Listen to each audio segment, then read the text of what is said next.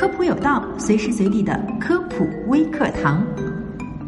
最近有听友在后台问小普说：“手机连着 WiFi 的时候要关闭移动网络吗？流量会偷跑吗？”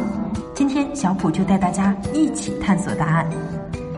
首先，WiFi 和移动数据是两个不同的频段信号，不会相互冲突，所以就算同时打开，也不会对上网速度有什么影响。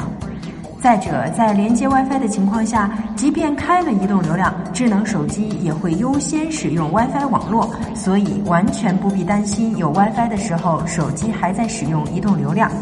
所以说啊，一般情况下，当手机连上 WiFi 之后，其实啊，开不开移动网络对于流量的消耗都是没有任何影响的，开不开全看你个人心情了。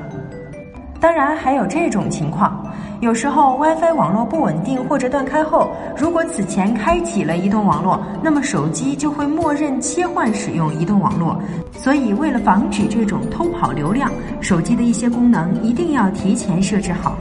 比如设置 WLAN 连接断开时提示使用移动数据连接，这样的话，就算 WiFi 网络中断，手机也会提示你是否切换到移动流量，而且不会自动连接，避免流量无辜跑掉了。但是呢，保险起见，连接 WiFi 时请关闭移动流量吧。